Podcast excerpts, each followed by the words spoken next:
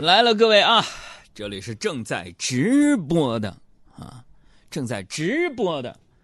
有朋友说不知道直播啥意思，我给你们科普一下啊。这个广播电台的直播跟电视台的直播俩意思。我说啥俩意思？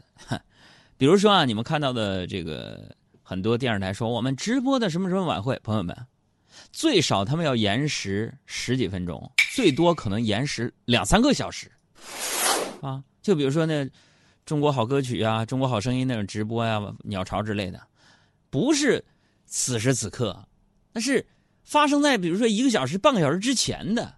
哎，这是电视直播，是吧？那咱广播直播是什么呢？就是此时此刻我说啥，到你耳边你听到的就是啥，零延时直播。哎，这就对我们主持人呐，整个编播团队啊，提高提了就是更好的一个一个更高的一个要求是什么呢？不能说错话。有多少主持人你们知道吗？因为说错话呀，职业生涯没了。随便举例子，其实做主持人是很紧张的。最简单，写在教科书里边的，一紧张说错话啊。本来是秋天到了啊，香山的枫叶红了，一紧张，秋天到了，香山的红叶疯了啊。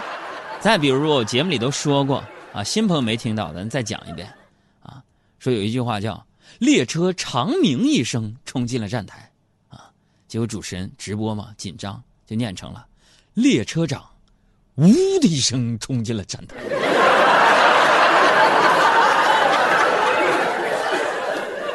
好了，这个今天的开篇小帽就是这样，让你聊以自慰。节目的公众账号是“海洋说”，希望大家关注一下。大海的海，阳光的阳。说话的说。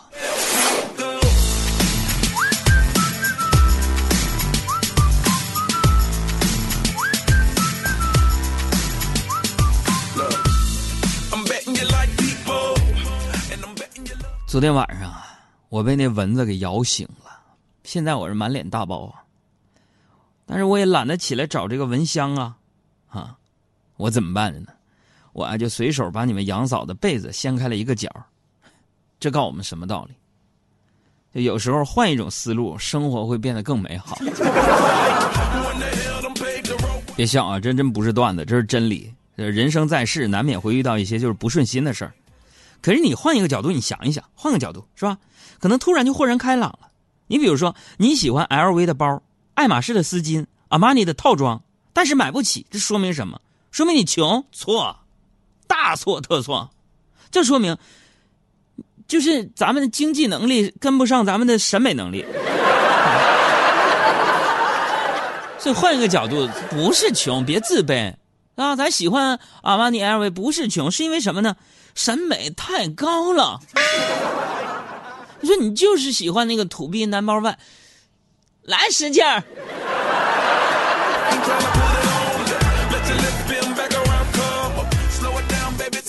再比如说，换个角度是吧？你换个角度，你早晨坐地铁上班，在车厢里遇到向你推销东西的人，你可能觉得这是骚扰，其实你换一个角度就非常的、非常的 Q。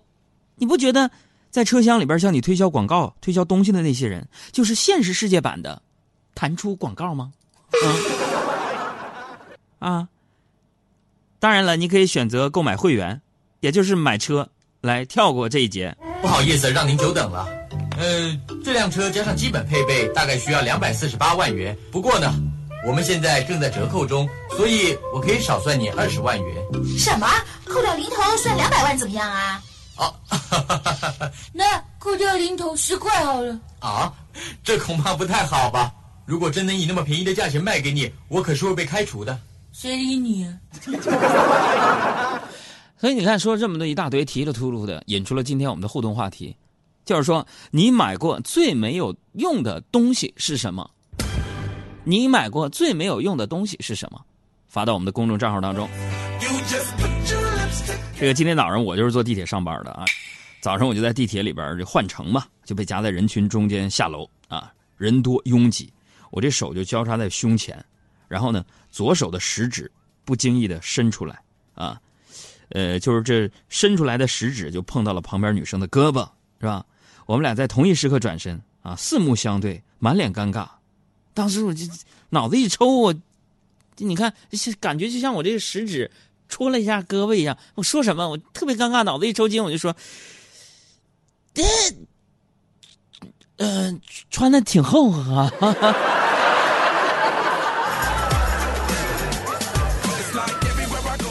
我这以前也在节目当中说过啊，就是我喜欢乘坐这些公共交通出行啊，因为我喜欢观察生活。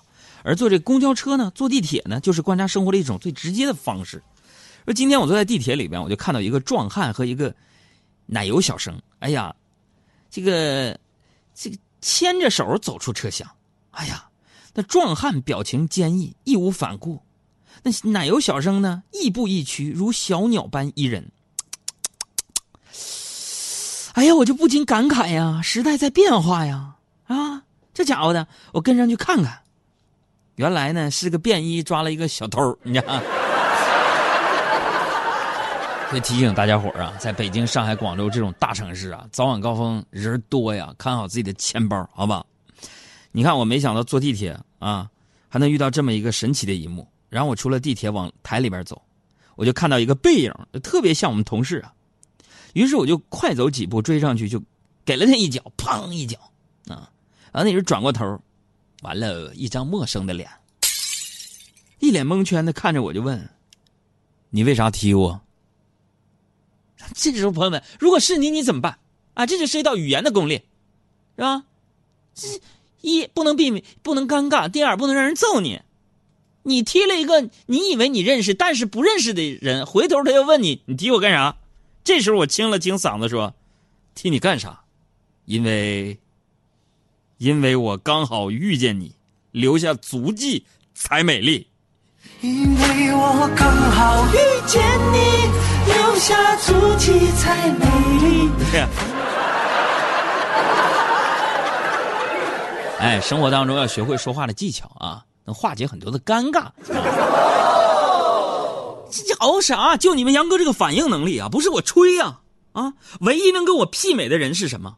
呵呵呵，就是明天的我。我这人不是跟你们吹，朋友们啊，我呢，我不但我这个脑子快，我嘴也厉害。昨天呢，去给我爸买那个代步那个电动车，三千多块钱的车。我砍到了一千八。走的时候，老板一直跟我讲：“大哥，你辞职吧，来给我卖电动车吧。这么好的嘴，不卖电动车你浪费了。”这也是我得到了充分的认可啊！可惜啊，朋友们，可惜你们就说我这么好的嘴，其实也有百口莫辩的时候。真的，今天中午快到饭点了，我在朋友圈里就发了几十张。假期在成都一个特色饭店吃饭的照片，我想着就馋馋那些吃货们，没想到出差在外的领导就给评论了：“哟，这个点就在饭店吃上了，可以呀。”完了，其实还真不是我们领导想那样。就最近这几天，你们杨哥我呀，忙啊，忙的够呛啊。哎呀，都下午了，我才有时间叫了个外卖，啥呢？红烧茄子盖饭不放蒜，哎，大家知道吗？啊，咸呐，那给我齁了。齁完之后，我就找水喝吧。我突然就想起小爱有个习惯嘛，就总是喜欢买一大瓶雪碧抱到办公室里喝。我就看不在，我就溜到他工位上，找到雪碧，我拧开，嘎嘎，我就周了一口。然后我怕他发现，我就给灌点凉水。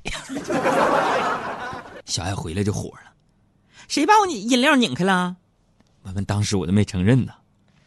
过了一会儿呢，我看见雪碧又下去一些，我就对小胡他们说：“我说，你们这些人呢，喝了也不知道灌点水。”然后我就往雪碧里又加了点水。小爱回来之后就嗷嗷叫啊：“我刚才喝了一口雪碧，这这这会儿怎么又满了？”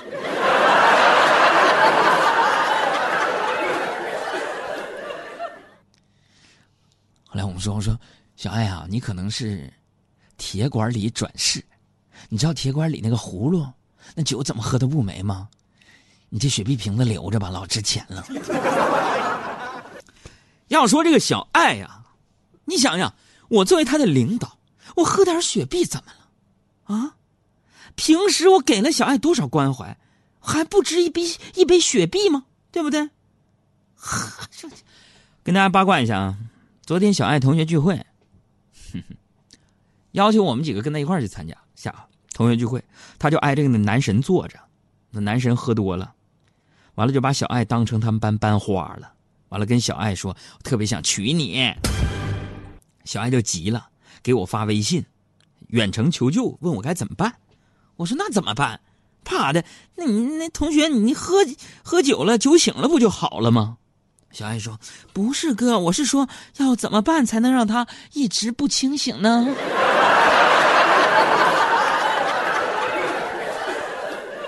就因为昨天这件事儿，我跟小爱推心置腹聊了很久，我回忆起几次失败的感情经历，小爱啊就非常哀怨的，就跟我说呀，说那个，其实我要求也不高，我呀其实就想在小吃街开个奶茶店。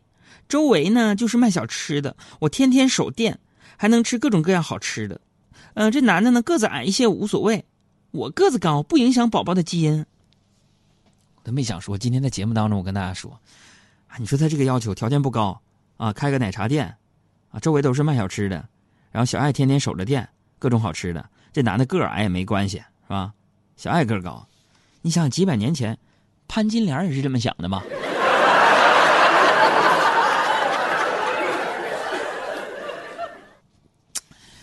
哎呀，咋说呢？你说。